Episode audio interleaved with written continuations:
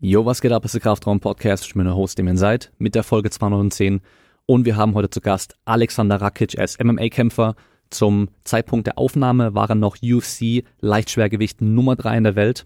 Aber seitdem gab es schon wieder UFC-Events und es gab auch einen Leichtschwergewichtskampf. Und seitdem haben sich die Rankings ein bisschen verändert. Jetzt ist er aktuell Nummer 4.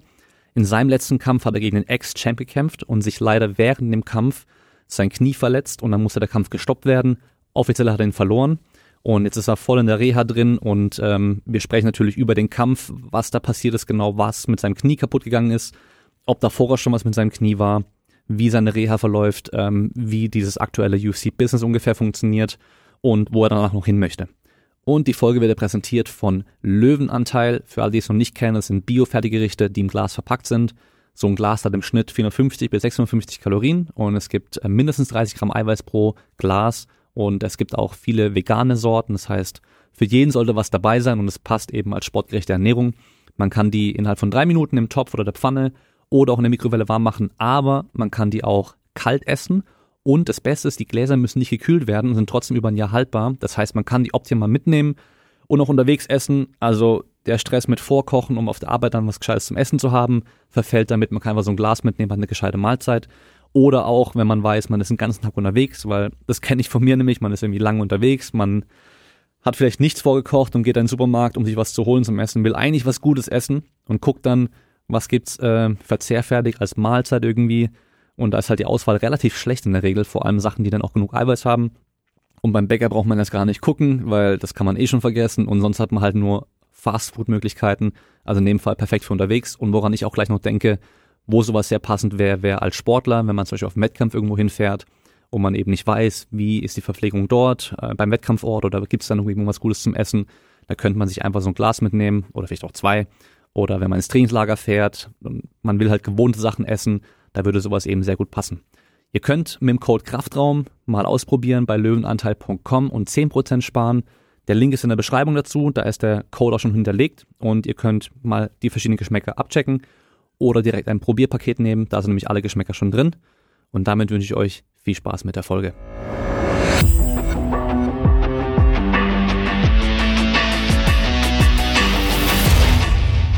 Du warst ja jetzt gerade erst äh, bei UFC in London. Wie war's da? Wie war die Stimmung?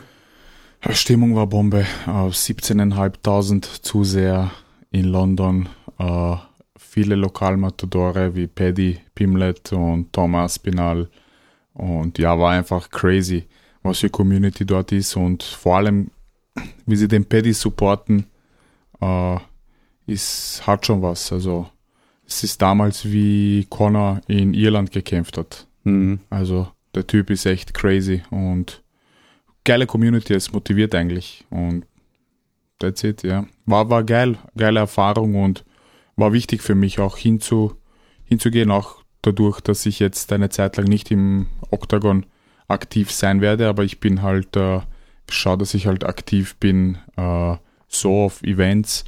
Die nächste Station ist Paris am 3. September. Da macht die UFC das erste Mal ein, äh, ein Event und dort bin ich dann auch als Gast geladen und ja, ist wie gesagt wichtig für mich, äh, die, die Beziehung pflegen, äh, präsent sein, wenn auch in den Medien, aber auch, auch, auch mit der UFC kommunizieren ist sehr wichtig. Ja, ich will eigentlich auch gar nicht so viel über UFC, MMA und alles drumherum reden, aber der Vorfall mit Jimmy Manuel, den müssen wir, glaube ich, schon kurz ansprechen, oder? Also für alle, die jetzt zuhören, die sich da jetzt nicht so auskennen, ein ehemaliger Gegner von dir, den du ausgenockt hast, ähm, der mittlerweile nicht mehr aktiv ist, der hat äh, irgendwie, äh, wie ich mitbekommen habe, dich versucht von hinten zu schlagen, hat irgendwas gesagt gehabt, dich zu schlagen und dann äh, wurde dir gleich separiert von den Securities. Ja, also natürlich sagt er seine, seine Geschichte und ich sage meine Geschichte und äh, es war eben, wie du es gesagt hast, wir haben gekämpft vor drei Jahren und äh, ich habe ihn ausgenockt. Er hat damals schon angefangen, vor dem Kampf zu sagen, wie er mich umbringen wird, wie er mich killen wird, wie er mich äh, das F-Wort und hin und her. Und in meiner Kultur sagt man das nicht, ja. Mhm. Und deswegen hat er auch enormen Hate bekommen von meiner Community. Und heutzutage, also jetzt ist echt crazy, aber egal, wenn er was kommentiert irgendwo, es findet sich immer ein, zwei Fans von mir und schreiben ihm, hey, bist du, seit wann bist du wach oder so. Weil er hat eigentlich damals schon damals in 2019 angefangen mit der, mit dem, ich werde ihn umbringen, ich werde ihn, und das macht man bei uns nicht. Also in mhm. meiner Kultur, das macht man nicht. Und ja, der Kampf, ich glaube, das ist der bekannteste Kampf von meiner Seite aus und ich habe ihn ausgenockt in 42 Sekunden, habe ihn auch nicht zur Pension geschickt. Und ja, also ich halte es ganz kurz. Wir sind in einer Reihe gesessen. Er war am Ende der Reihe. Ich musste neben ihm vorbei nach dem Event. Uh, ich habe eigentlich mit dem Typen gar nichts. Ich habe, wir haben uns mal kurz auf, auf Twitter uh, äh, hin und her was gesagt und uh, er hat das, ihm hat das nicht gepasst, was ich gesagt habe. Und er hat gesagt damals, ich soll die gleiche Energie behalten ehrlich gesagt, ich habe auch vergessen, was er geschrieben hat. Mir, ist es, mir, war das auch sowas von wurscht, weil ich bin ein Athlet und ich bin kein Prügler und ich prügle mich nicht auf der, also auf der Straße oder irgendeiner Halle oder so. Ich mache das gern im, im Oktagon. Und ja, ich bin neben ihm vorbei und er hat mir was gesagt und man hat schon ein, also ich habe mich schon eigentlich weggedreht. Ich wollte eigentlich keinen Beef und ich wollte einfach gar nichts mit ihm zu tun haben mehr, weil die Sache ist gegessen. Ich habe ihn ausgenockt, ich habe ihn in die Rente geschickt und für mich ist das, war das. Und wie ich mich dann weggedreht habe, hat er versucht, also irgendein Instinkt hat mir gesagt, duck dich oder zuck zusammen, weil das war so in einer, wir waren so in, so nah beieinander und da kann alles passieren. Und ja, er wollte halt wahrscheinlich von, von der Seite, von hinten eine, äh, mich ins, in, in, den Kopf schlagen. Ich habe halt zusammengezuckt und hat er dich mit dem Vorarm getroffen auf dem Nacken. Und das war, der, die Aktion hat zwei Sekunden gedauert, wie ich mich halt umdrehen wollte und ihm natürlich, ich wollte ihn natürlich zurückschlagen, weil ich lasse mich ja nicht freiwillig schlagen. Hat der Security und ein Freund von mir, der Janik Behati, der haben mich zurückgezogen, die haben ihn weggestoßen und so ist die Sache erledigt. Also ich war dann äh, richtig angepisst und so, aber ja, ehrlich gesagt, ich hätte noch die Möglichkeiten jetzt gehabt, äh, viele weitere Interviews machen mit großen MMA-Seiten und so, aber ich will ihm keine, ich will ihm keine Plattform mehr schicken. Der, mhm. der Typ ist zurückgetreten, der, äh, der äh, ist seit drei Jahren nicht mehr aktiv. Ich bin in der Top 3 in der UFC und ja, also er will, er hat es gar nicht mal verdient. Ja. Ja, ist eigentlich schade zu sehen, weil normalerweise egal wie viel Stress da vorher vor den Kämpfen ist und was da gesagt wird und so weiter, man sieht es eigentlich ja fast immer, dass dann nach dem Kampf äh, ist es alles okay, dann hat man halt gekämpft und dann ist alles gesagt und dann äh, gibt man sich die Hand und hat halt den Respekt und so, aber da, es gibt natürlich ein paar Ausnahmen, also auch hier mit McGregor und, und Habib und so, wo die dann danach noch gekämpft haben und alles drum und dran, aber ja. normalerweise ist danach eigentlich gegessen, deswegen ist es ein bisschen schade, vor allem wenn er halt auch nicht mehr aktiv kämpft, so ich glaube, er will wieder zurück. Ich glaube, er will wieder in die Medien. Ich glaube, also von meiner Seite war immer ein Respekt da. Ich habe ihn ja damals, als ich ihn ausgenockt habe, wurde er, wurde er äh, ins Backstage gebracht und ich bin ja zu ihm ins Backstage. Er war halt noch voll, völlig benebelt. Ich weiß nicht, ob er sich daran erinnert, aber ich war bei ihm. Ich habe ihm alles Gute gewünscht für ihn und für seine Familie. Also eigentlich der Respekt war immer da. Hätte ich nicht machen müssen war mein gutes Recht. Ich bin auch immer so, habe das auch gegen Smith gemacht, gegen Jan, gegen äh, Santos. Also ich bin so einer, aber ja, die Sache hat sich damit gegessen mit der Aktion in London und wir schauen weiter. Und ich sage immer, wir sehen sich zweimal im Leben oder drei, dreimal im Leben, aber ich, ich würde nicht, ich kann dir leider auch nicht sagen, wie ich jetzt in, dem, in der Situation reagieren würde, wenn ich ihn wieder sehen würde. Naja. Okay, also was ja bei UFC London ganz äh, besonders war beim äh, Hauptkampf Tom Aspinall, einer der Top-Schwergewichte jetzt gegen ähm, Curtis Blades, dass sich Tom Aspinall am Knie verletzt hat. Sah ungefähr so aus wie bei dir, als du dich vor ein paar Wochen am Knie verletzt hast. Das war, ich dachte gleich so, oh, ich habe dich ja im Publikum auch gesehen. Dachte mir so, oh nee, jetzt sitzt du halt da, guckst dazu und dann passiert genau das gleiche nochmal. War es dann nochmal ja. krasser zu sehen, weil es dir auch schon passiert ist? Auf jeden Fall. Man darf nicht vergessen, eine Woche vorher hat sich der Ortega die Schulter ausgekugelt. Ja. Das sind drei Main Events dieses Jahr, die verletzungsbedingt, äh, also drei Kämpfer, die verletzungsbedingt den, den Kampf verloren haben. Und ich weiß nicht, wann das das letzte Mal passiert ist in der UFC. Also ich, ich, ich kann mich nur erinnern, dass sich damals der Chris Weidman das Schienbein gebrochen hat, mhm. Anderson Silva das Schienbein gebrochen hat, Connor das den der, der, den Fuß, das Fußgelenk, aber das waren halt alles äh, Schläge mit Kontakt. Das ja. war fast auch gar kein Kontakt, oder bei mir zumindest war es kein Kontakt. Ich habe auch mit Tom Espinel geredet nach dem Kampf und ich habe ihn gefragt, ob er schon Probleme gehabt hat mit dem Knie, was er, was es sieht, es hat so ausgeschaut und er hat mir gesagt, er hat äh, Probleme mit dem MCL gehabt, also mit dem Meniskus wahrscheinlich, dass ihm das öfter das Knie einfach stecken bleibt und mhm. bei 90 Grad kann er das äh, Bein nicht durchstrecken. Und da muss ein externer das Bein wieder her, äh, ausstrecken und dann kann er das Bein wieder be benutzen. Und das ist genau so passiert, während er den Low-Kick geschlagen hat, beim Zurückstecken hat es wieder Klick gemacht und er konnte das Bein nicht ganz durchstrecken und da hat es einen Schnalzer gegeben und, und er ist zu Boden gefallen. Mhm. Und ja, sehr bitter. Also ich fühle mit ihm, aber laut, laut seinem Arzt hat er keinen Kreuzbandriss, was schon mal sehr gut ist. Äh, halt nur ein Meniskusriss und da ist der Heilungsprozess viel schneller als wie bei einem Kreuzbandriss. Hm. Ja, bei dir ist es jetzt, ich glaube, fünf oder sechs Wochen, sechs Wochen, glaube ich. Zehn Wochen. Zehn Wochen schon. Ach, das geht immer so schnell alles. Morgen, morgen, morgen sind es genau zehn Wochen nach der OP. Okay. Und ja, die Zeit vergeht. Also vor elf Wochen war der Kampf und vor zehn Wochen wurde ich operiert. Hm, okay. Wie war das im, im, im Käfig, als das passiert ist? Hast du sofort gewusst, okay, da ist was komplett kaputt, Kampf ist vorbei oder bist du auf dem Boden und hast erstmal realisieren müssen, was da passiert?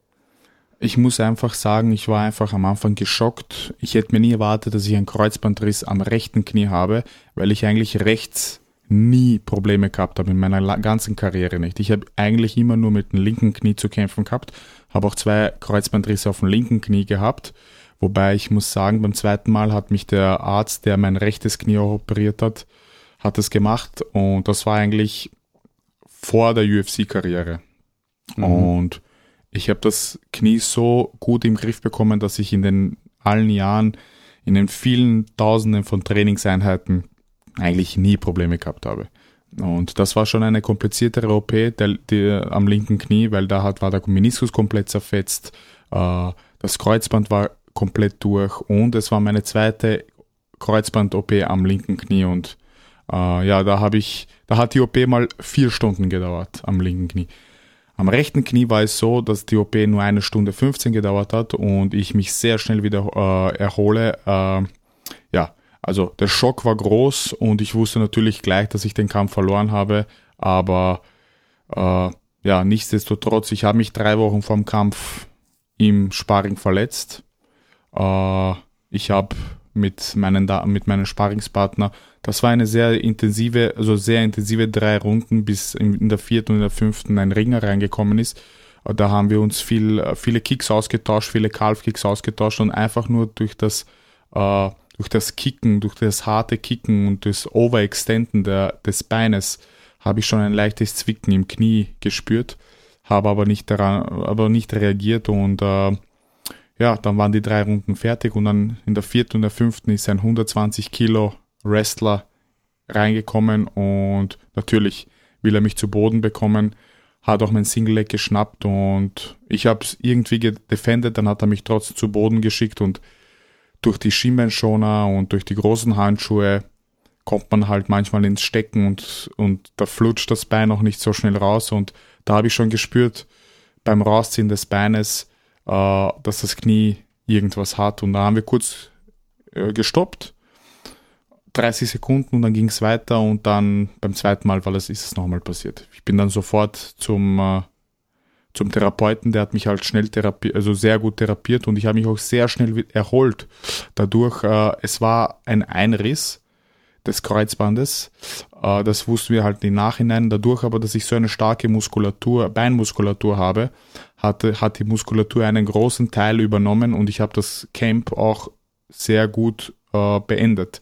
Ohne größeren Probleme. Ich habe den Weightcut gut geschafft und ich bin mit der Einstellung in den Kampf reingegangen, dass mein Knie zu hundertprozentig äh, geheilt ist. Äh, ich habe schon, das war wie gesagt drei Wochen, ich habe auf, auf die Knieverletzung schon komplett vergessen. Mhm. Und es ist was anderes, wenn du in einen Kampf reingehst und du weißt, du bist verletzt, dann passt du auf, aber das war bei mir der Fall nicht. Und deswegen war der Schock auch so groß in der dritten, weil der Plan war es gegen Jan, den Kampf in die Länge zu ziehen, dadurch, dass ich einen, einen mega, ein Mega-Camp gehabt habe und auch davor schon mega viel gearbeitet habe an meiner Kondition, habe äh, auf Höhe geschlafen, vier, vier Monate lang in einem Höhenzelt und in einer Höhenkammer und ich war konditionell, ich habe mich nicht wiedererkannt. Ich habe einen Ruhepuls von äh, 36 äh, gehabt in der, in, in der Nacht und äh, ja, der Plan war es einfach, den Kampf in die Länge zu ziehen und nach der zweiten Runde habe ich ja gesehen und, und es gehört, wie der Jan sehr keucht und müde wird und dann der Plan war es dann in der dritten schnelle Hände rauszuhauen, schnelle Kicks rauszuhauen, weniger zu ringen und eventuell ihn auszunocken oder noch mehr müde zu machen und dann ist das passiert, was alle gesehen haben beim Schritt zurück. Und der Arzt hat mir auch gesagt, ein Kreuzband reißt nicht nur so, äh, die Knie sind schon etwas stabiler und da war schon davor was und das war eigentlich die Verletzung vor drei Wochen. Hm.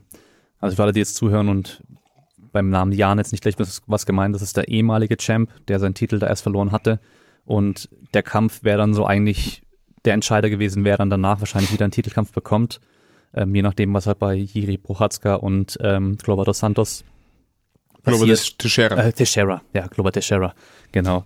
Ähm, und in der dritten Runde ist es passiert mit der Verletzung, glaube ich, nach einer Minute oder sowas ungefähr, relativ früh. So ist es. Ja. Erste Runde auf den Scorecards war noch für Jan, die zweite war dann für dich, glaube ich. So rum war's. Ja. Mhm. Ähm, das heißt, theoretisch, es stand halt unentschieden nach der zweiten Runde und das ist wahrscheinlich dann nochmal mehr frustrierend, oder? Wenn dann sowas passiert ja. und du deswegen den Kampf dann offiziell sogar verlierst, obwohl das halt nicht an dem Kampf an sich lag oder weil du halt schlechter warst oder weil du ja. ausgenockt wurdest oder sonst irgendwas. Ja, auf jeden Fall. Also ich, ich weiß, dass Jan den Sieg nicht feiert wie einen richtigen Sieg. Und er hat nicht gewonnen, weil ich der Schlechtere war oder er hat nicht gewonnen, weil er der Bessere war.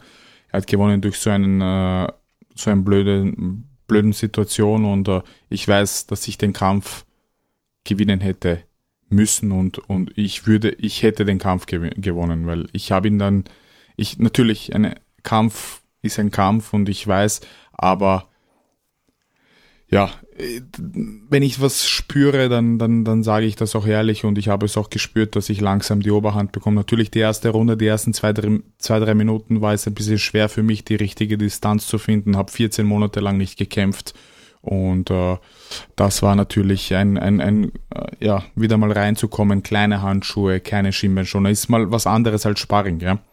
Und ja, bin dann aber schnell in den Kampf reingekommen und eigentlich in, vom Gang 1 in den Gang 3 und dann ging's los. Also ja, also das wäre halt natürlich, ich habe es auch damals von der UFC gesagt bekommen, gewinne ich den Kampf, kämpfe ich als nächstes um den Titel. Es ist auch jetzt äh, nicht äh, äh, zu 100 Prozent, dass der Jan um den Titel kämpft. Aufgrund der, der, des Resultates des Kampfes hätte er mich natürlich für, hätte er mich ausgenockt oder submitted oder für fünf Runden lang dominiert, da wäre zwei, kein Zweifel gewesen, da hätte er sofort einen Titelkampf bekommen, was er aber nicht bekommt. Ich denke halt so, dass die UFC den aktuellen Champion Jiri Prohaska mit dem ehemaligen Champion Glover Teixeira wieder macht, also dass es ein Rückkampf war. Dadurch, der Kampf macht Sinn. Äh, die alle, die den Kampf gesehen haben, äh, wissen, wie der Kampf verlaufen ist, aber auch davor. Und ich finde es halt natürlich schade für Glover Teixeira, ihm an 30 Sekunden gefehlt, dass er den Kampf gewinnt. Ja, ja, das war schon auch ein krasser Kampf. Äh, da bin ich mal gespannt, wenn der Rückkampf stattfindet, äh, wie das dann sein wird, weil Jiri war ja nicht äh, so zufrieden damit. Und ähm, ich glaube auch Glover ist wahrscheinlich mit dem Kampf auch nicht ganz so zufrieden mit seiner Leistung. Ich weiß es nicht genau. Ähm, also es könnte wahrscheinlich im, im Rückkampf deut viel deutlicher werden für den einen von beiden, je nachdem, wer dann da gewinnt. Äh, ich glaube, im Rückkampf gewinnt dann Jiri deutlicher. Mhm. Ja, also solche harten Fights und solche harten äh, Kriege zeichnen einen Kämpfer dann und, und das schleppt man auch mit und Glover ist halt deutlich älter und hat viel mehr solche Schlachten geschlagen im Oktagon als Jiri und ich glaube, der Jiri erholt sich da viel schneller als der Glover und deswegen glaube ich auch im Rückkampf, dass ihm der Jiri äh, leichter besiegen wird. Ja. Mhm. Ja, und jetzt kämpft er dann äh, Ankalaev gegen Smith. Und äh, ich glaube, Smith hat ja auch schon gemeint, dass wenn er ihn jetzt irgendwie deutlich besiegt, dass er dann Titelkampf dann kriegen soll. Ähm, da werden die Fans wahrscheinlich auch ein bisschen anderer Meinung sein, aber ich glaube, wenn Ankalaev da deutlich gewinnt, könnte ich mir schon auch vorstellen, dass er dann auch auf jeden Fall ganz, ganz, ganz nah dran ist am Titelkampf, je nachdem, was dann eben mit Jan und mit dir und so noch passiert.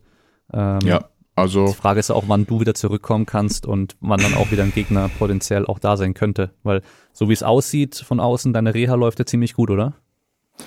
Die läuft perfekt. Also ich war schon äh, bei der Physiotherapie und ich, wir haben schon einbeinige Weitsprünge gemacht, bei links und rechts und das ist eine sehr hohe Belastung aufs Knie und das Knie reagiert gut. In zwei Wochen fange ich an zu laufen und dann bin ich einmal auf Urlaub mit der Family und dann im September fange ich an mit dem, mit dem Boxen und dann geht's eh. Aber Plan ist natürlich, ich möchte eigentlich so schnell wie möglich wieder zurück, aber ich muss da auf die Coaches, auf die Therapeuten und auf den Arzt hören und äh, sagen wir mal, erstes Quartal im neuen Jahr hm. macht Sinn. Äh, und natürlich jeder weiß oder die meisten wissen, was ich will. Ich will einen Rückkampf. Das habe ich auch der UFC gesagt, auch in London, den, den, den Matchmaker, den ich, äh, den ich dort getroffen habe. Und ihm gefällt die Idee. Und er wird, also er sagt, er wird daran schauen, er wird daran arbeiten. Natürlich muss Jan natürlich akzeptieren, aber wie du gesagt hast, Anker Live und Smith sind die jetzt ein, ein, ein sehr cooles, cooles Matchup und mal sehen, wie das, wie das so wird. Also es, ich bin wirklich happy, es tut sich einiges in der Division und äh, ja, das, das haltet die Division aufrecht und weil es gibt nichts Schlimmeres, wenn eine Division Schlaf, äh, im Schlaf ist und, und, und sich nicht tut und, und ja. Hm, ja, wenn man so mal die Top 15 anschaut, sind da schon noch echt viele Namen da jetzt dabei, die auch alle potenziell ganz, ganz vorne mitmischen können.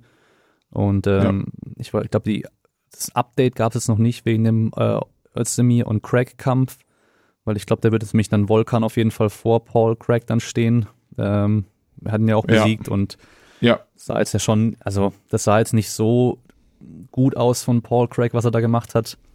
Ich glaube, wenn er halt, wenn er jemanden auf dem Boden hat, dann ist es halt extrem gefährlich, aber das Problem ist halt, wenn er die Leute da nicht hinkriegt, dann ist es halt sehr schwierig, vor allem ja, auch für die Fans, glaube ich, ein bisschen frustrierend. Also ich glaube, die Fans in London haben ihn ja trotzdem auch gefeiert, auch wegen dem Wayne und allem drum und dran. Natürlich, ja. Aber ich glaube, während dem Kampf war es dann doch auch ein bisschen leiser als bei den anderen Kämpfen. Ja, auf jeden Fall. Also ich verstehe eins nicht, du kannst nicht beim Weigh-In so aggressiv äh, äh, losstarten oder bei der Ankündigung des Kampfes und dann so kämpfen und Guard pullen. Mhm. Das, das ist, und man hat auch gesehen, sein Jiu-Jitsu-Game, wo er stark ist, wo er schwach ist. Zum Beispiel, er hat die Beine attackiert. Volkan hat keine Ahnung gehabt, wie er die defendet. Und der Paul hat keine Ahnung gehabt, wie man sie finisht. Mhm. Also, wir wissen ganz genau, was Paul Craig sein Game ist. Sein Triangle sind Weltklasse. Armbars, Triangles, äh, wahrscheinlich Omoplatas und ja, typisch Jiu-Jitsu-Game. Und ja, Volkan äh, Volkan hat eine gute Takedown-Defense gehabt und hat das alles, äh, aber meiner Meinung nach war, war Volkans Performance auch jetzt nicht die beste.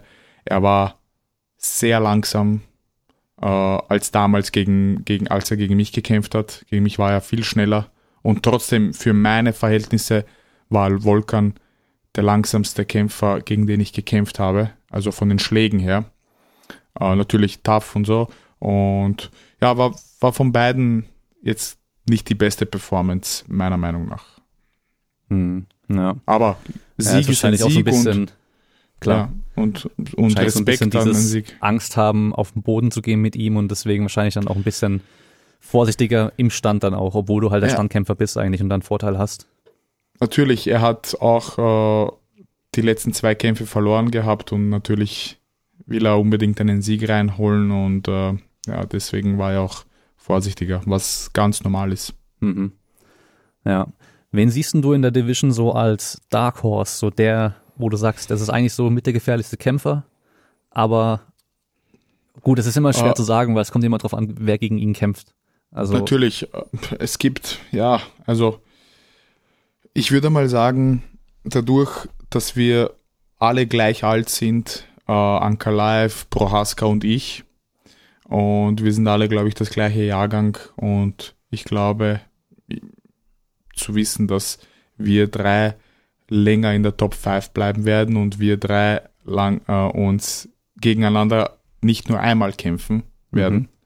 Mhm. Und ich glaube, natürlich, die zwei wären auf jeden Fall die, die härteste Konkurrenz für mich.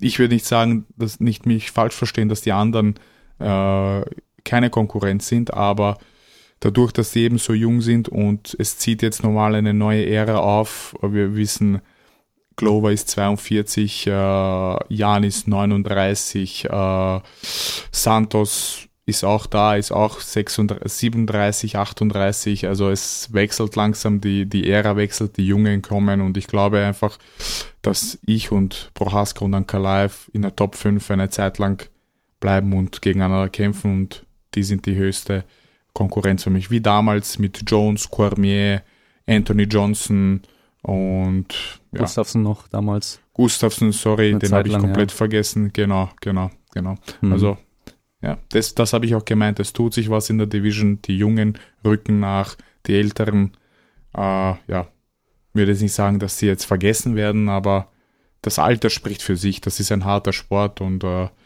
der ist erbarmungslos. Hm? Naja, da kann man natürlich, wenn man, wenn die schon lange dabei sind und älter sind, auch nicht ganz so viel Entwicklung noch erwarten. Einfach weil die haben schon die ganze Erfahrung, die haben schon das viele Training. Ob sich dann noch so viel tun wird in den nächsten Jahren, ist ja die Frage. Das ist halt dann nur die Erfahrung. Gegen einen jungen Kämpfer zu kämpfen, ist halt dann nur die Erfahrung und manchmal läuft es gut, manchmal nicht und ja. Hm. Was ja bei dem Sport, äh, Sport in Anführungszeichen so besonders ist, ist ja einmal ist es ja Sport und einmal aber auch Show. Und ähm, in viel, also immer wieder gibt's halt Entscheidungen, welche Kämpfe stattfinden und so weiter, wo dann eher die Show im Vordergrund steht und dann vielleicht auch der Hype und so weiter und halt weniger einfach nur geschaut wird, okay, wer ist denn jetzt gerade hier Nummer vier und wer ist Nummer fünf, wir lassen die gegeneinander kämpfen. Und zum Beispiel hat ja Jiri Prochatzka schon auch so einen Boost bekommen, da kam in die UFC rein, der hat natürlich davor auch gute Kämpfe gehabt und ähm, hat sich dann auch gleich bewiesen, aber er hat dann halt irgendwann schon auch den Vorrang bekommen, weil er halt diesen Hype auch hatte. Und ja. ähm, klar, zum Beispiel solche Leute wie Conor McGregor, äh, bestes Beispiel. Und, und Paddy Pimblett mittlerweile ja auch, ja. wo man sagen ja. muss, Paddy Pimblett wahrscheinlich vom Niveau her nicht da, wo McGregor damals war. Ähm, ah. Aber trotzdem, den Hype hat er auf jeden Fall. Und du bist ja eher jemand, der da vor allem früher sehr, sehr ruhig war, von dem man eben nicht so Drama und Hype und sonst irgendwas gehört hat und auch nicht ganz so viel gesehen hat. Jetzt machst mhm. du ja mit YouTube noch die ganzen Sachen, weil es ja auch hat sich ja auch rausgestellt bei vielen Kämpfern, ähm, eine gute Sache ist, um einfach mehr Persönlichkeit zeigen zu können, mehr Fans zu bekommen und so weiter. Aber für, für dich jetzt persönlich, wie findest du das, dass halt zum Beispiel ein, ein, ein Jiri den Titelkampf bekommt, obwohl du genauso auch das Recht auf den Titelkampf gehabt hättest? Natürlich äh, fühlt man sich verarscht von der UFC von der von der von der Seite aus. Natürlich pickt UFC ein paar Kämpfer aus, die die UFC, die den UFC-Boost bekommen, wie der Tony Ferguson damals gesagt Dana White Privilege. Es war ja nicht nur der, der, der Jiri, wie, der, wie du gesagt hast, Paddy Pimlet, das beste Beispiel. Ich, ehrlich, meiner Meinung nach, ich sehe Paddy nicht als Champion und ich glaube, er, er, er überlebt es nicht in den Top 10. Vor allem mhm. nicht in der, in der Division jetzt, wo solche Killer sind. Uh, man, man muss nur die Matchmakings sehen. Ja, die, die, die bauen ihn langsam auf und mal schauen, wen er bekommt im vierten Kampf. Im, im, im, also ich glaube, er hat drei jetzt im vierten Kampf. Mhm. Uh, ich habe im zweiten UFC-Kampf einen Top 15 Heavyweight bekommen, der in Light Heavyweight runtergekommen ist. Im zweiten Kampf. Im vierten Kampf habe ich schon gegen Jimmy Manua gekämpft. Und ja. dann eigentlich, ich habe acht UFC-Kämpfe, von acht UFC-Kämpfen habe ich äh, gegen sechs gerankte Opponents gekämpft. Ja. Nur gegen zwei nicht gerankte, das waren Franz, Franzima Barroso und Devin Clark. Ich, ich habe mir den harten Weg ausgesucht und ich finde, Hype ist gut, aber Hype kann auch schnell wieder mal verschwinden und dann wirst du vergessen. Bestes Beispiel Johnny Walker, ja. 3-0. Die haben über ihn geredet, wie dass er der nächste, der besiegt den John Jones und er wird der nächste Champion und dann ging es so und jetzt redet keiner mehr über ihn. Ja. Äh, ich bin Hype sehr gut, aber ich bin dafür zuständig, dass der Hype dann in meiner Division und in meinen, in meinen, ich bin dafür zuständig, dass der Hype gestoppt wird und soll er, soll Jiri den größten Hype haben auf der, auf Gottes Erden. Nur wenn er dann gegen mich einmal äh, kämpft oder ich gegen ihn, äh, ich bin so einer, ich, ich, ich bin, äh, ich möchte einfach der, den Leuten beweisen, dass sie falsch liegen. Ja, das, das, das ist einfach, das ist in mir und ich, ich bin, und ich möchte halt dann zeigen, äh, ihr lagt falsch. Der Hype ist nicht real. Nein, Hype ist real. Alles gut. Er ist der Champion und äh, nicht falsch verstehen. Aber du, ich hoffe, du hast mich verstanden, was ich damit sagen wollte. Ja, ich und, weiß schon, äh, was du meinst, ja. aber nächstes Beispiel war auch Michael Chandler. Er hat einen Kampf in der UFC gehabt und ich glaube im zweiten hat er um den Titel gekämpft oder Mhm. so. Also Ja. es ist halt nur, wie du dich verkaufst und was du sagst und wie du auch schon gesagt hast. Es ist schon lange vorbei, die Zeiten, wo Sport an erster Stelle war bei der UFC. Schon lange. Als erstes ist das Showbusiness und dann kommt der Sport. Damals bei Pride war das umgekehrt. War Sport, Sport, Sport und dann Show. Natürlich haben sie eine geile Show gemacht und so, aber das war halt alles nebenbei. Mhm. Ja. Ja. Man muss natürlich aber auch sagen, bei so ein paar Fällen lagen sie halt goldrichtig. Also Israel Adesanya zum Beispiel, ähm, so wie es sich herausstellt, Hamza Chimaev ja auch. Also da war ja mit gegen Ja. Burns der Kampf, hat er auch gezeigt, okay, er ist top. Äh, Ja. Conor McGregor haben sie auch genau richtig, äh, sind sie genau richtig gelegen. Aber dann hast du eben so Leute wie Johnny Walker, die dann halt auf einmal so doch nicht so krass sind, wie man dachte. Sugar Sean O'Malley wird man jetzt auch sehen, jetzt gegen einen Top-Kämpfer mal auf einmal Ja, was da Ja. passiert, ja. Also da gibt schon so ein paar Namen, wo man halt dann sehen wird, okay, ähm, sind die halt am Schluss auch wirklich so krass, wie man, wie die gehypt werden und gepusht werden. Ja, auf jeden Fall. Also ein, ein Hype von der UFC äh, äh, zu bekommen, das ist ja auch äh, ein, ein, ein Stress an, auf deinen Schultern. Die Leute erwarten ja von Mhm. dir was. Die Leute erwarten, dass du Superman bist, ein Superhero bist, dass du dass du alles perfekt machst, dass du nie einen, einen Schlag kassierst, dass du keinen, dass du jeden Leg, äh, Leg Kick checkst. Die Leute erwarten das von dir. Und dann, äh, wenn man wenn man kurz zu Boden geht und so, dann stempeln sie dich gleich ab. Ah, er ist nicht gut im Boxen, er ist das, das. Der Sport ist leider so undankbar. Und der Hype ist halt ein zusätzlicher Druck, was man eh schon hat, wenn man kämpft. Man hat schon so Druck. Generell die Family und, und, und die Freunde und die Fans erwarten sich von dir halt, dass du immer gewinnst. Aber dann, wenn die UFC auch dann noch dann drauf packt, dann wird der Rucksack einmal sehr schwer. Und das musst du halt auch psychisch nicht, also körperlich sind wir alle fit, ja. Also ich würde nicht sagen, dass keiner von den Athleten in der UFC fit ist oder in den Top 15 fit ist. Das ist, da sind wir alle. Aber es ist halt dann am, am Ende des, am Ende zählt der Kopf. Wie bist du mental aufgestellt? Wie, äh, ob, packst du das mental, ja? Ich führe oft Selbstgespräche in der Fight Week. Schaffe ich das? Bin ich dazu bereit? Äh, dann kommen immer so Höhen und Tiefen. Man stellt sich die schlimmsten Szenarien vor, die besten Szenarien vor. Also man glaubt gar nicht, was da abgeht, ja. Man sieht alles über Instagram, alles, alles ist perfekt, alles ist super, aber man weiß gar nicht, wie, durch was ein Kämpfer da durchgeht. Und nebenbei dann noch der Weight Cut und, ja. Und es ist, es braucht einiges auf so einem Niveau zu kämpfen, äh, wie der UFC und, und, und auch auf den, also auch in der Top 5 und wenn du mal ein Main Event hast. Was machst du da, um mit diesen Selbstzweifeln umzugehen, gerade wenn du in der Fight Week bist und vielleicht gerade alleine da bist und äh, die Gedanken losgehen, so, was passiert, wenn ich verliere, was passiert, wenn der mich da richtig trifft und ausnockt und so weiter? Ich habe natürlich, ich bin von mir selbst überzeugt, weil ich weiß, dass ich meine Hausaufgaben gemacht habe. Ich bin durch die Hölle gegangen im Camp. Ich habe mich vorbereitet. Zwar hart, ich habe die besten Trainingspartner, die besten Trainer. Und ich glaube, wenn man keine gute Vorbereitung hat oder wenn man so halbherzig trainiert hat, holt es dich ein, genau in dem Moment, wenn, wenn solche, äh, wenn solche Gedanken mal aufkommen, bin ich dazu bereit. Dann meine, ich, ich denke mir dann immer zurück, ich lasse alles Revue passieren. Natürlich bin ich bereit, ich bin durch die Hölle gegangen, ich habe das gemacht, ich habe dies gemacht, ich habe die Positionen gewonnen. Wenn man das nicht hat, wird das einen nur schwerer und dann geht man halt rein in den Kampf und, und mit der Einstellung, okay, was passiert, passiert. Aber bei mir, ich will nicht in einen Kampf reingehen und mir denken, ich bin zufrieden mit egal was passiert. Nein, ich gehe rein, um zu gewinnen. Zum Gewinnen, zu dominieren und dann schauen wir weiter. Also mhm. das hält mich, das hält mich meinen Kopf frisch. Und natürlich, ich bete zu Gott, ich bete für Gesundheit und das hilft mir auch sehr.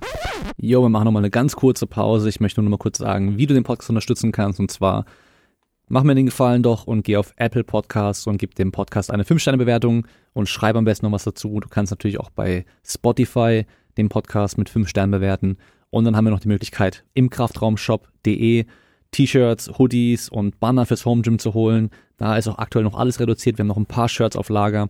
Und dann gibt's noch die Möglichkeit, bei meinen Partnern was zu sparen und dabei direkt den Podcast auch zu unterstützen. Und zwar überall mit dem Code Kraftraum. Wie im Intro schon gehört, könnt ihr natürlich erstmal auch den Code Kraftraum bei Löwenanteil nutzen und 10% sparen. Und dann gibt's eben die Möglichkeit, mit dem Code Kraftraum bei esm.com mindestens 10% auf alles zu sparen, plus die aktuelle Wochenaktion. Also immer die beste Aktion, das beste Angebot, äh, den besten Preis bekommt ihr mit dem Code Kraftraum bei esm.com auf alle Supplements. Dann habt ihr mit dem Code Kraftraum bei simpleproducts.de die Möglichkeit, 7% auf alle Home Gym Equipment Sachen zu sparen. Also wenn noch Stangen, Gewichte, ein Rack oder sonst irgendwas braucht, 7% mit dem Code Kraftraum bei simpleproducts.de. Dann mit dem Code Kraftraum bei asbury.com 10% auf alle Hosen, Bermudas, äh, was haben wir noch? Wir haben noch Hemden, also wirklich äh, klassische Hemden, die man auch bei einer Hochzeit tragen könnte, aber alle so geschnitten, dass man auch als trainierter Mensch die Dinger gut anziehen kann, dass die optimal passen, mit genug Stretch, damit da auch nichts zwickt. Und wir haben noch den Code Kraftraum bei everjump.fit. Dort gibt es Premium-Springseile und da könnt ihr 15% sparen im Code Kraftraum und dann weiterhin viel Spaß mit der Folge. Diese Hype-Geschichte, ähm, haben wir ja schon gesagt, ist sehr, sehr wichtig, gerade in der UFC und ähm, Social Media ist natürlich so ein riesiger Bereich. Also wir haben einmal so die Fans auf Social Media, aber natürlich auch noch die Medien, die ganzen Reporter und so weiter auf Social Media. Inwiefern guckst du dir die Sachen an, äh, liest du Kommentare, schaust du, was da so geredet wird und gesagt wird, weil da gab es ja zu dir auch hin und wieder schon Kritik, zum Beispiel nach dem Kampf mit Thiago Santos, ähm, dass es dann ein langweiliger Kampf war. Ähm, beide haben irgendwie zu sicher gekämpft und so weiter. Ähm, da habe ich halt auch immer nur gedacht, so, Alter, was denken die Leute eigentlich? Thiago Santos ist voll der Killer.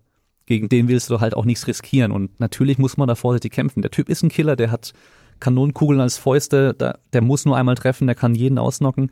Ähm, ja. Und trotzdem hast du ja klar gewonnen. Und äh, ja. Ja. schaust du dir solche Sachen an oder natürlich, denkst du, nat das bringt dir alles eh nichts und es macht es dann nur schlimmer für dich, wenn du es dir anguckst, weil du halt dann wieder anfängst zu zweifeln und so weiter? Nein, also ich höre mir je, gern jedes Feedback an und äh, am, die, die Coaches wissen am besten, äh, äh, also kennen mich am besten und ich kenne mich auch am besten. Und ich bin jetzt schon so weit gekommen. Warum etwas riskieren? Wie ich schon vorhin gesagt habe, ich gehe rein, ich gewinne. Das allererste ist gewinnen, dominieren. Und dann, wenn ein Knockout passiert oder eine Submission, dann passiert es. Ich kämpfe für mich. Ich kämpfe nicht für die Leute. Ich kämpfe nicht für die UFC. Ja, ich bin unter der UFC äh, unter Vertrag, aber ich kämpfe für mich. Ich gehe rein. Ich äh, setze meine Gesundheit aufs Spiel. Ja, wenn ich einen ein Schlag ins Gesicht bekomme, mein Kiefer bricht oder meine Nase bricht, es bricht die Nase nicht von einem whatever. Ja, also äh, und das habe ich auch gesagt, der Sport, wie, wie ich es vorhin gesagt habe, der Sport ist etwas undankbar. Kaum macht man einen Kampf, der jetzt nicht so spektakulär ist, stempeln sich die Leute ab. Mir ist es sowas von wurscht, was die Leute denken, weil ich sage auch immer, kannst du es besser, mach es, zeige es mir, aber du kannst es nicht besser, weil du bist ja nicht in meiner Position, wo ich gerade bin. Ja? Ich habe mir das erarbeitet. Das beste Beispiel, das letzte, der letzte Kampf von Anka Live. Jeder redet über Anka Live, dass er ein Killer ist, dass das. Man hat es gesehen im letzten Kampf gegen Santos. Er hat den gleichen, den gleichen Kampf gekämpft wie ich. Und nach meinem Kampf mit Santos hat er, hat er gegen Johnny Walker gekämpft, Santos. Und er hat das auch versucht. Auch den In-and-Out-Stil, ja. Weil ich will jetzt nicht sagen, dass ich das, ich den Leuten gezeigt habe, wie man äh, Thiago Santos besiegen äh, kann. Nur ich, man kennt ja Santos als einen aggressiven Striker, der, der schnell kontert. Bei uns war das der Gameplay einfach schnell rein und raus und ihn kommen lassen, was aber, was er nicht gemacht hat, weil er Respekt gezeigt hat. Aber genug zu machen, um zu gewinnen. Und ich glaube, das hat Ankalaev und Johnny Walker auch versucht damals.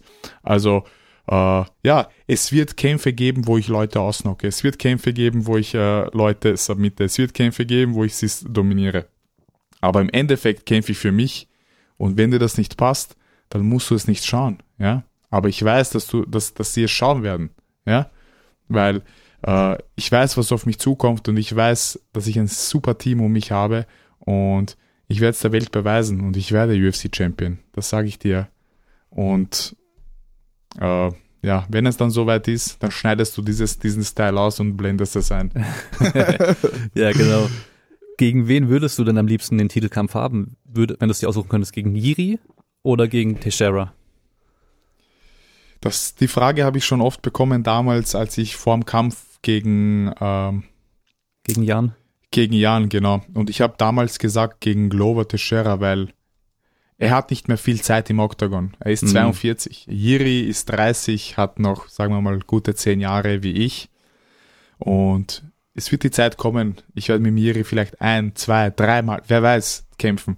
Glover hat nicht so viel Zeit. Er ist der Veteran, er ist äh, die, die, die, Legende, er ist äh, so oft mit sehr guten Kämpfern in den Käfig gestiegen und gekämpft und ich würde halt gerne gegen so eine, so eine Legende und gegen so einen Veteranen kämpfen wollen. Hm, okay, also da geht es mehr so um das Drumherum und nicht äh, um die Schwächen, die du sehen kannst oder sowas. Nein, gar nicht. Also, also wie gesagt, wie ich vorhin gesagt habe, alle sind auf einem sehr hohen Niveau.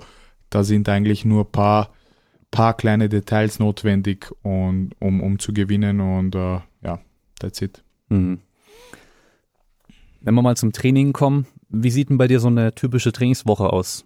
Gerade so, wenn du sagst, wir haben jetzt Off-Season, da weiß ich nicht, ob du dann einer bist, der sagt, ich muss immer ready sein, weil man weiß nie, ob man kurzfristig einen Anruf bekommt, hey, der Typ fällt aus, willst du einspringen? Oder es gibt einen Titelkampf und die sagen, wir wollen dich als Backup haben. Ähm, und vielleicht, wie sieht auch eine, eine Trainingswoche in der Vorbereitung im Camp dann aus? Mhm.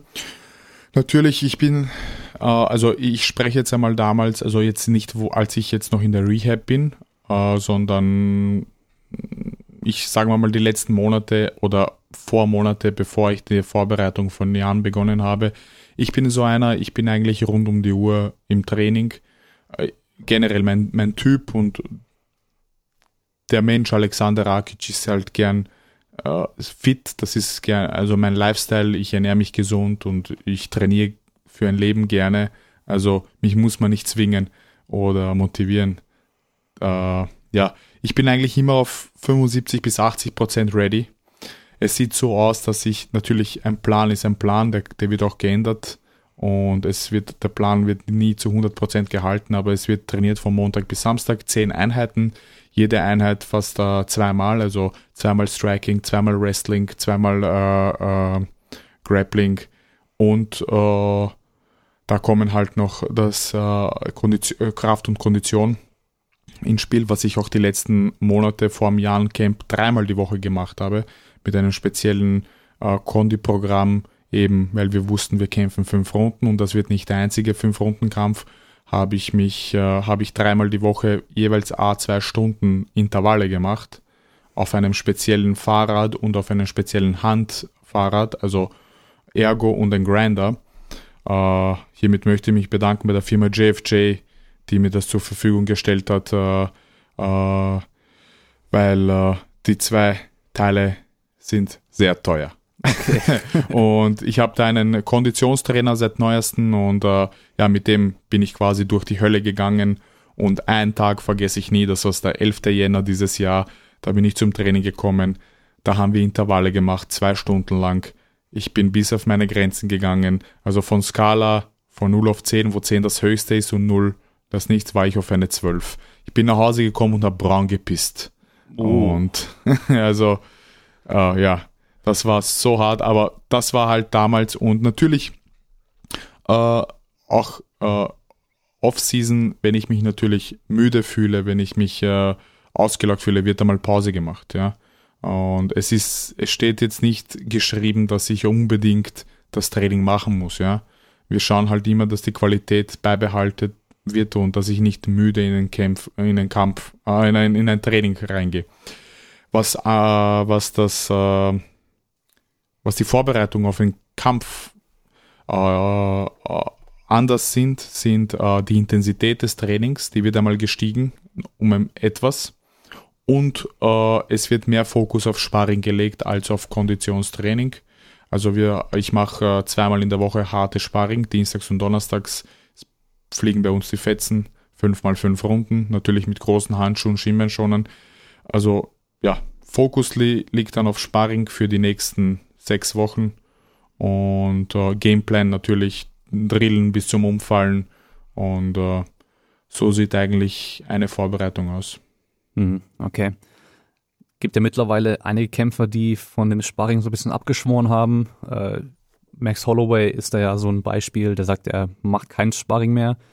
Der hat allerdings, muss man ja auch sagen, so viele Stunden schon im Oktagon direkt schon gekämpft, dass da vielleicht auch so viel Erfahrung schon angesammelt wurde, dass es auch geht. Ähm, ja weil viele, glaube ich, gerade wenn man irgendwie an, ähm, äh, ich weiß gar nicht mehr, wie das, äh, das Team hieß, Mandalay Silver und sowas damals, die haben sich ja nur noch Shoot, geprügelt. Shooterbox. Genau, Shooterbox, genau. Die haben, die haben ja einfach gekämpft, Vollgas, ja, ohne ja, Schutz ja. und so weiter. Das heißt, die haben sich halt voll demoliert. Äh, wie kriegst du es hin, dass du da genug machst in der Richtung, aber halt dann eben nicht so viel, dass du dann unnötig Schaden nimmst? Äh, Verletzungsrisiko auch steigt, weil es kann halt eben mal passieren, wie es bei dir auch war, dass ein Wrestler natürlich, halt natürlich. Blöder, ja. blöder Griff, Bein weggedreht oder sowas und dann hast du da halt ein Problem.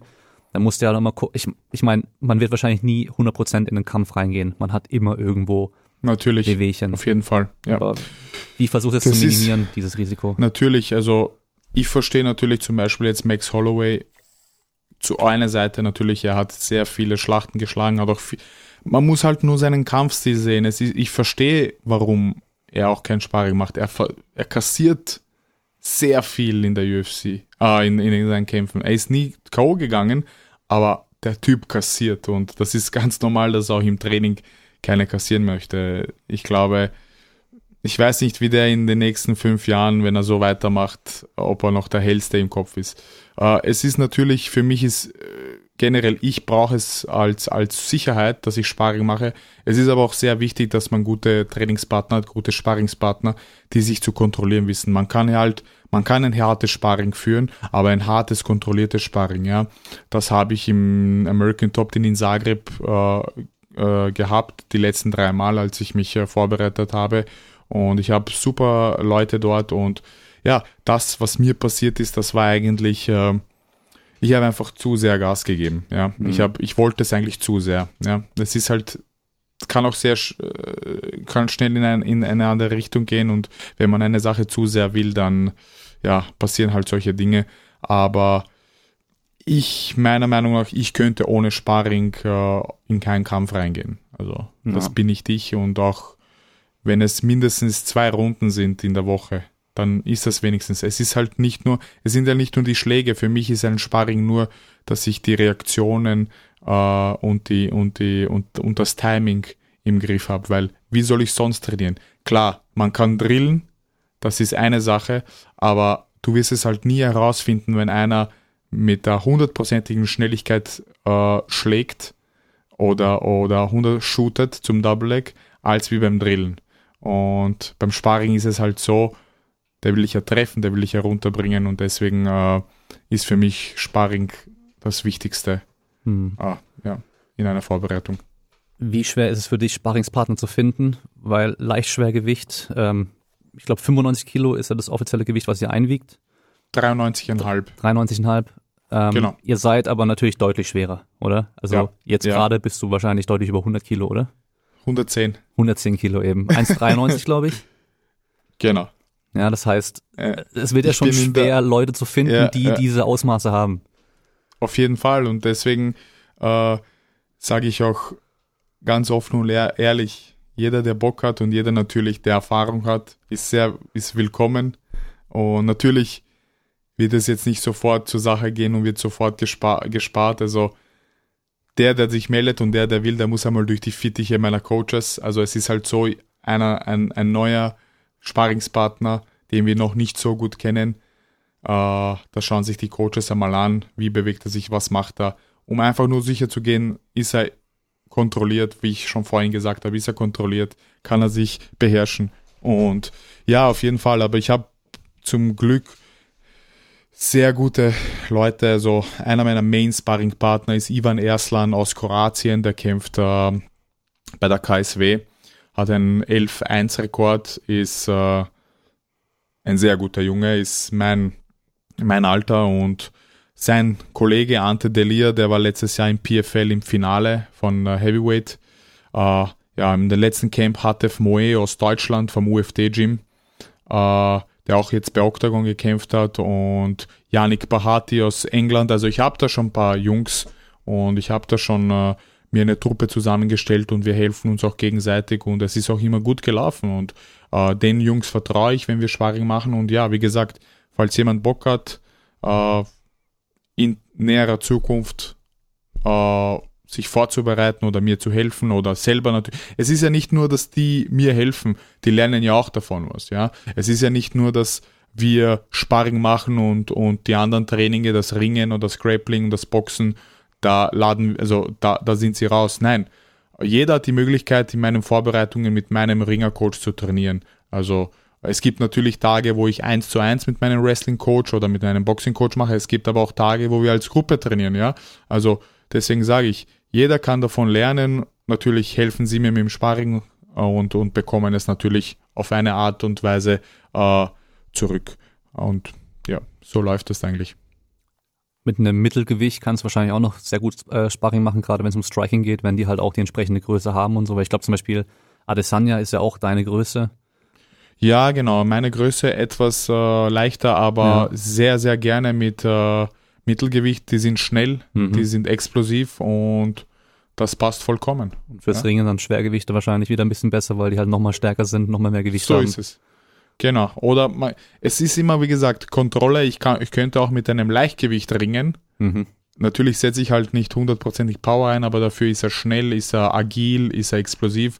Und das ist halt dann wie ein Katz-und-Maus-Spiel, und ich bin wirklich, ich habe schon mit äh, sechs Featherweights trainiert als He Light Heavyweight, Heavyweight, ja. Mhm. Äh, ich kann meinen Körper kontrollieren und ich weiß, ich habe auch äh, dann kein Ego und lasse dann noch nichts zu bei solchen Jungs, ja. Also mhm. man sollte eigentlich alles nutzen, was man hat und jeden mit jedem trainieren und jeder, alles hat seine Vor- und Nachteile. Okay, wir sind ja im Kraftraum-Podcast und hier geht es natürlich auch immer um Training und die meisten, die zuhören, die kommen halt auf den Kraftsport und so weiter. Das heißt, wir wollen auch immer wissen, was haben die Leute so drauf und äh, Tom Aspinall hat letztens im Interview mit äh, Michael Bisping gesagt oder er wurde gefragt, was er Bank drücken kann. Und da war sein Max 162,5 Kilo hat er gedrückt. Tom Aspinall ist ja ungefähr deine, ein bisschen größer als du, aber nochmal so ja, 20 ja, Kilo ja. oder sowas schwerer. Auch ein junger Typ, äh, ziemlich stark. Ähm, du hast jetzt schon gemeint, Ruhepuls war mal bei 36. Das heißt, das Schwierige bei euch ist ja, ihr müsst ja stark sein, ihr müsst schnell sein und ihr müsst aber auch noch sehr ausdauernd sein. Und ja. du bist ja auf jeden Fall, wenn man so die ganze Top 15 mal anschaut, einer der athletischsten, was das angeht. Also gerade so schnell, explosiv.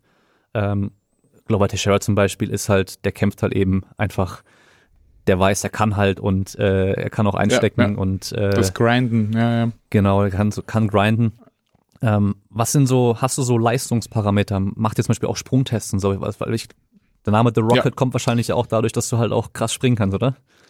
Springen, explosiv, äh, eigentlich explosive Kicks, äh, Schnelligkeit. Also mein Trainer und mein Coach Richard Staudner, mit dem ich schon seit zwölf Jahren zusammenarbeite, wir haben vieles gemacht und wir schauen halt auch immer, dass wir äh, das Training immer abwechseln. Wir haben von Tauchen, Apnoe bis zum Weightlifting, bis zum äh, äh Rudern, bis zum alles gemacht. Also äh, nur kurz, um zu sagen, also das, äh, das letzte, der letzte Stand der Dinge ist eben das Konditionstraining. Es ist nicht nur ein Konditionstraining, weil das Rad und der Grinder ist halt so speziell, das System ist so, das System ist so dahinter, dass ich auf den Teilen die Schnellkraft trainieren kann, die Muskelausdauer, die Kraftausdauer und natürlich, äh, äh, jetzt fällt mir das Wort nicht ein, äh, ja, ich, mir fällt das Wort nicht ein, äh, die Intervalle, die 20 Sekunden, 30 Sekunden, äh, mhm. 40 Sekunden, also die. Also mir fällt das Wort Puls äh, dazwischen wieder runterkriegen kannst und so weiter. Genau, mir fällt das Wort jetzt wirklich nicht ein. Also, ja, also das war der letzte Stand der Dinge und das haben wir die letzten, das letzte halbe Jahr gemacht. Mhm. Und ich musste ehrlich sagen, ich war noch nie so fit wie im letzten Kampf. Mhm. Aber ich habe natürlich geackert Dienstags, Donnerstags, Samstags waren die Tage jeweils zwei Stunden, 75 Minuten am Rad, 45 Minuten am Grinder und das Intervalle. Natürlich gab es auch Tage, wo ich Grundlagenausdauer gemacht habe, äh, wo ich mich auch nicht, wo ich mich müde gefühlt habe, aber ich muss ehrlich sagen, dass äh, äh, ich äh, der fitteste war. Mhm. Und jetzt kommt die Katze her.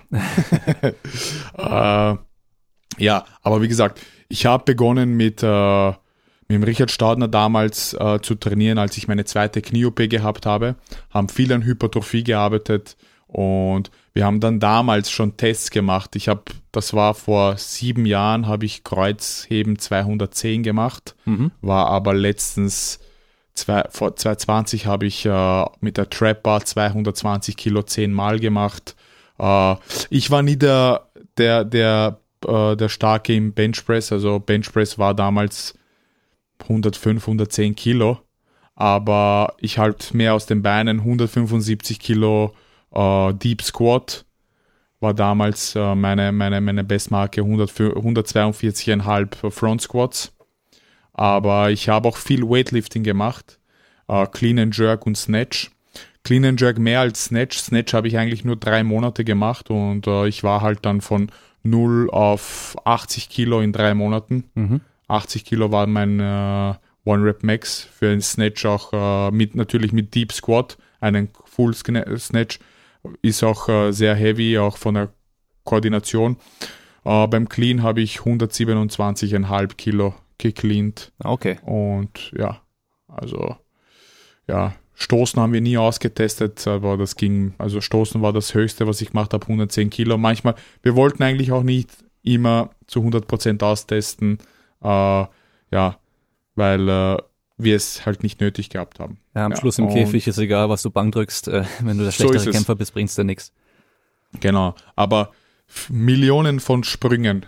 Ja. In, in Millionen von Sprüngen. Äh, hoch, tief, äh, breit, äh, also alle möglichen Arten von Sprüngen. Dann das äh, Tri-Facing oder wie das heißt, äh, Programm, ja. Triphasic Training auch gemacht und dann eine Zeit lang äh, viel im Wasser gewesen, mhm. äh, Längen schwimmen und Längen tauchen und äh, auch natürlich äh, Apnoe. Das war eine Zeit äh, auch sehr intensiv bei mir und beim Richard Stadner. Wir haben uns dann den einen der Weltmeister geholt, der Weltrekord halt, den Christian Riedl und haben natürlich auch äh, geschaut, wie lang kannst du die Luft anhalten. Auch da hat der Kopf äh, sehr großen Einfluss. Ich bin dann 2,35 war meine Bestmarke mhm. mit Luft anhalten und äh, ja und ein großer Part, also ich habe wie gesagt, ich habe so viel gemacht, mir fallen jetzt so viele Dinge ein, aber ein großer Part, was ich äh, wo ich auch sehr stolz äh, drauf bin und und auf die Zeit kann man wirklich äh, kann ich wirklich stolz sein, ist Rudern. Ich habe äh, ich habe sehr sehr viele Stunden am Rudergerät äh, verbracht, habe auch damals beim ersten Lockdown, äh, wo wir als wir gehabt haben in Österreich, habe ich mir kurz vorm Lockdown ein Rudergerät geholt, das Konzept zu, habe es ins Wohnzimmer reingestellt und habe dort äh, dreimal die Woche habe ich äh, habe ich äh, äh, gerudert auf Intervalle. Habe dann äh, natürlich auch oft den 2000 Meter Test gemacht. Wie schnell äh, machst du 2000 Meter auf dem Rudergerät? Das ist, glaube ich, der berühmteste Test. Und der Weltrekord liegt bei 5 Minuten 35 und ich war bei 6,21. Ah, okay. Also das war mein, mein, also meine Zeit war unter einer Minute. Ja. Und ich habe auch schon mit ein paar Ruderern geredet und äh, die haben die Zeit richtig stark gefunden. Ja. Also wenn du keinen Bock mehr auf Campen hast, kannst du aufs Rudergerät wechseln dann. Kann ich rudern gehen, ja. ja. Im letzten, im letzten YouTube-Video sieht man wieder, wie ich das erste Mal am, am Wasser ruder. Okay. Und das ist wieder mal was anderes, weil da ist halt Koordination noch einmal äh, hoch 10. Deutlich wackeliger wahrscheinlich, ja. Ja.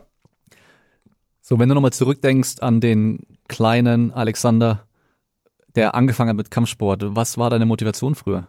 Warum hast du angefangen mit, mit Kämpfen? Ich war als Kind eigentlich immer sehr aktiv, sehr lebhaft, habe mich eigentlich immer im Park geprügelt. okay. Und ja, also es war so, wie es war und äh, ich habe dann Fußball begonnen und habe aber ein paar Jahre gespielt, auch sogar im Verein. Äh, ich war da Verteidiger und äh, ich habe eigentlich schnell gecheckt, dass Fußball eigentlich nicht der Sport ist, wo ich auch bleiben werde, weil ich habe eigentlich nach einem Kontaktsport gesucht. Ja. Mhm. Und mit 13 wurde ich dann regelrecht rausgehaut aus dem Fußballverein, weil ich eben in den Spielen zu aggressiv war und die anderen Kinder verletzt habe und so. Und dann mit 13 eben Kickboxen begonnen. Äh, ja, ich habe es eigentlich, ich habe es immer schon in mir gehabt, das Kämpfen, das, äh, der, der Zweikampf gegeneinander äh, nicht als Team, sondern alleine auf sich gestellt. War eigentlich immer so mein, mein Ding. Und ja, ein Jahr später, mit 14, habe ich dann meinen ersten Kampf gemacht, äh, den ich auch dann gewonnen habe, nach ein Jahr Training. Ich habe aber, du musst dir vorstellen, ich habe, als ich begonnen habe mit dem Kickboxen, habe ich dann sofort von 0 auf 100, ich habe fünfmal die Woche trainiert äh, und das jeden Tag zwei Stunden. Und dann, als ich den ersten Kampf gewonnen habe, war mir klar, ich will Weltmeister werden. Okay. Das habe ich mir mit 14 gesagt und ja, dann mit 2019, nein, Blödsinn, 2011, sorry, äh, bin ich dann zum MMA rübergestiegen, weil mir eigentlich Kickboxen, ich würde nicht sagen zu langweilig war, aber ich wollte eben was mehr. Mhm. Äh, ich bin in so einer, äh, wenn wir kämpfen jetzt, äh, ich gegen dich und äh, es ist ja nicht nur ein Standkampf. Es gibt ja Boden, es gibt äh, Ringen und das. Und ich möchte halt in jedem Aspekt des Kampfes der bessere Kämpfer sein und deswegen habe ich mich auch für MMA entschieden, weil das einfach kompletter ist, ultimativer ist und das war eigentlich dann 2011 der Jackpot, den ich, da, da wollte ich hin und seitdem eigentlich nie eigentlich aufgehört, also eigentlich konstant, seit ich begonnen habe im Kampfsport 2005, vor 17 Jahren, konstant durchtrainiert. Hm, okay. Ja. Und da als Kind irgendwie Dragon Ball geschaut oder irgendwie Bruce Lee oh, gesehen, sowas in der Richtung. Was war da Dragon damals Ball, das Ding, was du angeschaut Dra hast? Dragon Ball. Ja, Dragon Ball, äh, äh, Dragon Ball, Dragon Ball Z, äh, One Piece, äh, dann die Super Kickers natürlich und ja, okay. äh, ja und was auch immer. Was, was gab's noch? Äh, ja. Da, da, das waren und natürlich Bruce Lee, Jackie Chan und, und die ganzen Actionfiguren, aber ja. Dragon Ball hat mich eine Zeit lang sehr lange begleitet, ja. Okay, aber äh, rausrennen mit Schildkrötenpanzer auf dem Rücken hast du noch nicht gemacht, oder? Nein, das habe ich. Das also ich war, noch. ich war mir bewusst, ich war mir bewusst, dass das, dass das nicht so funktioniert wie, wie in den, wie in den Zeichentricksfilmen. Ja, schön wäre es nämlich, wenn es funktionieren würde so. Ja, ja, so ein Kamehameha raushauen oder so. oder so teleportieren. Ja, ich glaube, also so Kamehameha-mäßig haben wir, glaube ich, schon viele probiert. Äh, teilweise auch äh, andere Tricks irgendwie gemacht. Ich finde das Geilste immer noch einfach, wie äh, Tony Ferguson einfach Sand vom Boden aufhebt und wirft während dem Kampf. Ja, ja, Das ja. ist einfach der Typ, äh, Legende einfach, ähm, auch wenn es natürlich ja. nichts bringt, aber sehr, sehr witzig. Äh, welchen natürlich. Kampf in naher Zukunft ist denn der, der dich am meisten interessiert, wo du auf, am meisten drauf hinfieberst als Fan? Uh, generell jetzt in mhm. der UFC oder gen uh, jetzt momentan auf uh, Islam Makachev gegen Charles Oliveira. Okay, ja, genau wie ich auch. Das wird ein Banger und das wird, ich kann wirklich nicht sagen, jetzt wer gewinnen wird, weil beide haben ihre, seine, ihre Qualitäten und ich kann aber nur eins sagen, dass damals der Islam Makachev gekämpft hat gegen Davi, David Ramos. Mhm. David Ramos ist ein zwei-, dreimaliger ADCC-Champion, BJJ-Weltmeister, also ein sehr starker Bodenkämpfer. Mhm. Und wenn man den Kampf anschaut, sieht man, dass Islam sehr großen Respekt vor ihm gehabt hat und nicht auf den Boden gegangen ist. Okay. Und schau dir mal an, ja. falls du ihn nicht angesehen hast. Ich habe ihn gesehen und, auf jeden Fall, aber ich kann mich nicht mehr so dran erinnern. Ja, also ich habe ein, ich habe ein gutes Gedächtnis und ich und ich dann ich denke mir dann zurück nach dem Kampf und mhm. es könnte vielleicht sein, dass das dann so wieder passiert, aber auf der anderen Seite ist Charles Oliveira er ist die letzten drei, vier Kämpfe gewinnt er, aber es geht immer zu Boden, ja. Ja. Und natürlich, vielleicht macht er das auch als, als, um die Gegner zu locken, dass er ange, angenockt wird und, und sie einfach die, dass sich die Gegner einfach äh, ein bisschen sicherer fühlen und dann nutzt er deren Chance aus, aber ich glaube, Islam wird den Fehler nicht machen. der Mhm. ist gescheit, aber auf jeden Fall der Kampf, auf den interessierte ich mich sehr, sehr äh, enorm und auf äh, Petrian gegen Sean, Sugar Sean O'Malley. Ja, Ja, ja. Sind beides eigentlich so Kämpfe, wo man einfach nicht weiß, wie es wie es laufen wird. Also ich glaube, ich glaube Peter bei Jan gegen Kampf. Sugar Sean denken die meisten, dass Peter Jan ihn halt komplett Ja, zerstört. ja, ja, Aber ja, es könnte ja. auch eine Überraschung geben. Es könnte auch eine Auf Überraschung jeden Fall. geben. Weiß man ja nicht. Auf jeden Fall. Nur ich glaube halt, Peter, Peter Jan hat so gegen viel bessere Kämpfer gekämpft gegen als Sugar, Sean Mhm. O'Malley und man hat auch im letzten Kampf gesehen, die Leg Kicks hat er nicht gecheckt ja. gegen Pedro Munoz, wo Peter Jan sehr stark ist. Sein Boxen ist sehr stark und er ist einfach ein Fighter, ein Kämpfer und ja, also das wird spannend. bin ja. richtig gespannt auf den Kampf, richtig gespannt.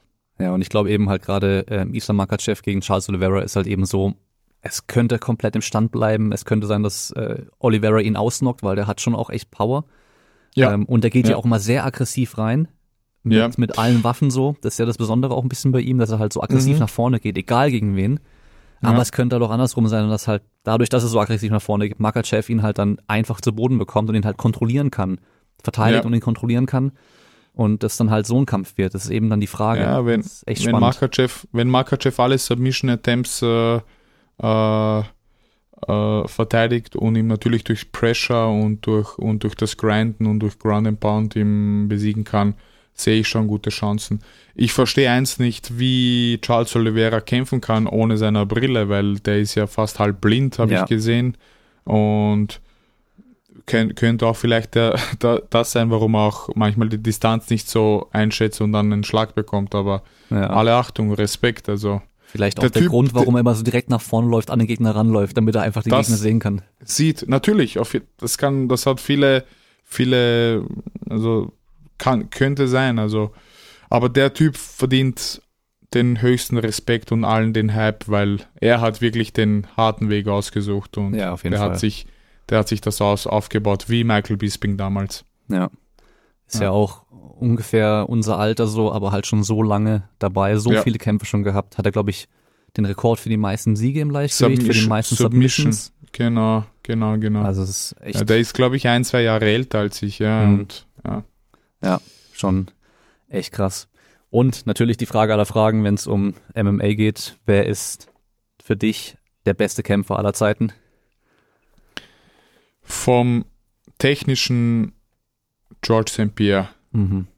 Ja, aber äh, ich bin ein großer Fan von Fedor Emelianenko und Mirko Krokop. Mhm. Das sind meine, das sind meine äh, Helden damals, als ich noch ein Kind war, Pride.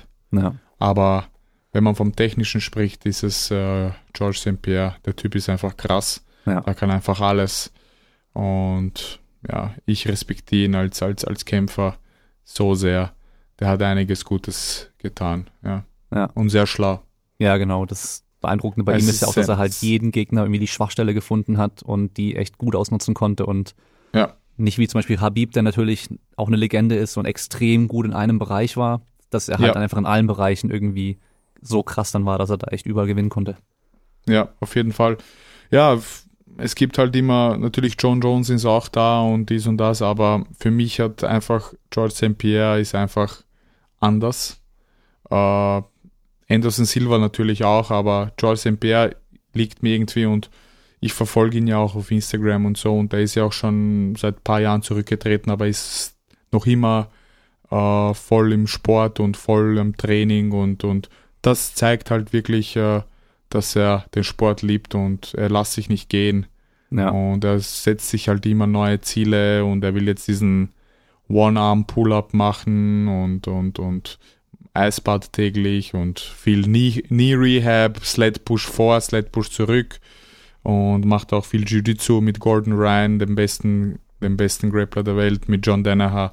Also das zeigt, dass er, dass er noch immer den Drive hat, natürlich nicht aktiv sich zu messen, aber ich glaube, der hat schon äh, ein paar gute Trainingsrunden hm. auch hinter, hinter den Vorhängen mit den, mit den Jungs. Und Ja, er der- kann es einfach nicht lassen. der macht den Eindruck, Das- als könnte er einfach wieder zurückkommen und immer noch Der ganz, ganz schaut- vorne mitmischen. Der hat nur, ich weiß nicht, ob er sich was, ob er sich, ob er irgendwelche Steroide nimmt oder irgendwas, aber der schaut mega aus, oder? Der ja. schaut, ich glaube, er macht jetzt, er macht auch viel mit, mit äh, Ernährung, Carnivore und, und, und, ja.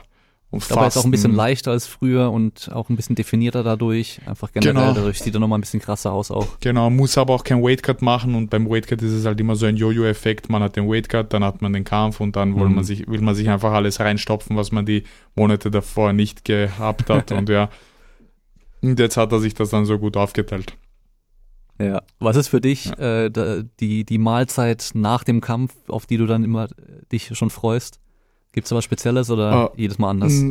Ich muss ehrlich sagen, seit dem letzten Kampf, ich habe auch den Coaches auch gesagt und, und, und, und, und meiner Frau, ich, ich will einfach weiterhin gesund essen und dies und das, aber natürlich äh, Gebäck ist einfach die Nummer eins für mich und äh, Süßspeisen, also Mehlspeisen, Süßgebäck. Okay. So ein, ein Plunder oder so mit einem Kakao Okay. Das ist für mich, das ist für mich, äh, manche würde sagen Pizza oder Torte oder das oder das.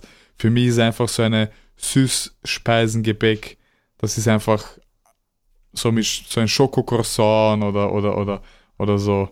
Oder, oder eine Nussschnecke, mhm. Zimtschnecke ist, ist schon was Feines. okay. Ja, cool. Zum Ende bekommt mein Gast immer noch mal das Wort und du hast ein paar tausend Zuhörer. Und mhm. Du kannst sagen, was du willst. Äh, ich gebe immer den Tipp, wenn dir nichts einfällt, dann was würdest du dir selber nochmal mit auf den Weg geben, zu Beginn deiner Karriere vielleicht? Oder, ja. oder was würdest du dir selber sagen, ähm, in dem Moment, wo du vielleicht gerade so ganz schweres, wo es gerade ganz, ganz schwer ist, vielleicht im Training, wo es richtig, richtig hart ist oder wo du gerade einen ja. harten Weightcut machst und die Zweifel vielleicht aus, aufkommen, was würdest mhm. du dir mhm. selber mit auf den Weg geben? Also eins habe ich gelernt und ich bin schon lange im, im Business und ich bin jetzt äh, seit 2011 Profi. Also ich bin eigentlich gleich ins Profi-Business eingestiegen, habe auch drei Kreuzbandrisse, ein Labrumriss, Bizepssehnenabriss und ich habe mir die, ich habe mir schon fast alles gebrochen im, im, im Körper und vieles hätte ich auch verhindern können, wäre ich nur mehr, hätte ich mehr Geduld gehabt, ja. Geduld ist eigentlich sehr wichtig und das lernt man auch mit der Zeit. Natürlich ein Alex Rakic mit 20, vor 10 Jahren und ein Alex Rakic mit, mit 30 denkt ganz anders und damals hätte, hätte ich das, das Wissen von damals, äh, von jetzt damals gehabt, wären auch wahrscheinlich die Verletzungen auch nicht passiert. Also deswegen den jungen Kämpfern würde ich nur mit auf den Weg geben, habt Geduld und äh, es passiert nichts über Nacht und äh, glaubt an euch. Also Ziele sind das mit, mit Abstand das sehr das Wichtigste. Es gibt viele verschiedene Arten von Zielen. Ich mache es halt immer so, ich setze mir ein Langzeitziel, zum Beispiel Champion, dann setze ich mir ein Jahresziel, ein Monatsziel, ein Wochenziel, ein Tagesziel, ein Stundenziel, was auch immer. Und ein Beispiel, ich weiß, ich habe morgen Sparring, das ist ein Wochenziel. Ich will meinen linken Leberhaken anbringen paar Mal. Das ist mein Ziel einfach, ja. Ich habe Grappling-Training, ich will den Rear Naked Choke, ich will in die Position rein, ich will den finishen. Das sind halt solche Ziele, das sind halt die Beispiele, die ich mir auch immer setze. Und ja, einfach die Ziele, Ziele verfolgen, geduldig sein und, und äh, gesund bleiben, weil Gesundheit ist das Allerwichtigste. Ohne dem geht gar nichts. Und ich möchte mich einfach nur bedanken, weil bei allen Leuten, die mir folgen, was auch immer, Instagram, Facebook, YouTube, hin und her, äh, auch äh, deutschsprachiger Raum, auch am ganzen Balkan, wo ich auch sehr stark vertreten bin. Äh, das ist eine sehr große Motivation, euren Support zu haben und äh, ich werde natürlich äh, etwas natürlich zurückgeben. Ich werde äh, noch fitter denn je auch natürlich speziell jetzt nach der, nach der Verletzung und äh, ja, ich weiß, dass ich das Zeug habe zum Champion und ich werde es für uns holen und hoffentlich einmal wieder die UFC in den deutschsprachigen Raum zu bringen, sei es Österreich, Deutschland äh, oder am Balkan, was auch immer. Das Zeug habe ich dazu und äh, ja, das sind eigentlich meine letzten Worte. Ich möchte auch natürlich dir danken, äh, Damien, für, für deine Zeit und äh, ich hoffe, äh, es hat alles gepasst und äh, ja, wir werden uns auf jeden Fall noch einmal hören. Aber das nächste Mal dann mit dem Gürtel hier. Oh ja, das auf jeden Fall. Also da, da werde ich mich auch dran erinnern auf jeden Fall. Äh, 2023, da spätestens komm ich zu dir. 2024. Yes, yes. Genau. Auf ja, jeden sehr Fall. geil. Ähm, wo kann man dich bei YouTube sehen? Äh, einfach unter Alexander Rakic, also der Account ist äh, seit einem Monat jetzt aktiv. Wir haben vier Episoden. Jede Episode kommt einmal in der Woche, äh, jeden Sonntag. Es ist cooler Content, also die, das Ziel ist einfach auch die Recha zu zeigen, äh, das Training zu zeigen, aber auch äh, die Familie Rakic, äh, Freunde und eigentlich die nächste Episode kommt am Sonntag. Da waren wir schießen mit den Freunden. Natürlich, das auch jetzt als Hobby, seit ich auch kein, aktiv keinen Kampfsport mache. Natürlich alles legal mit einem Waffenschein und, und her. Aber einfach nur die Reaktion zu trainieren und, und das und alles drum und dran. Also ja, wir, wir produzieren guten Content und dank ESN und Vayu ist es auch dazu gekommen, dass ich äh, auch YouTube mache, weil die haben ja auch den Input gesetzt und bin sehr dankbar dafür. Und Dann hau ich die Links dazu, auch zu Instagram und so weiter natürlich in die Shownotes rein, Danke. wie immer. danke. Und dann die auch nochmal vielen Dank für deine Zeit, war sehr interessant. Äh, natürlich für Danke. mich als UFC-Fan nochmal ganz besonders, so jemand Hochgerätiges auch im Podcast zu haben. Und Sehr gerne. dann an alle Zuhörer, wir hören uns wieder beim nächsten Mal und bis dahin, bleibt stark. Ciao. Ciao, ciao.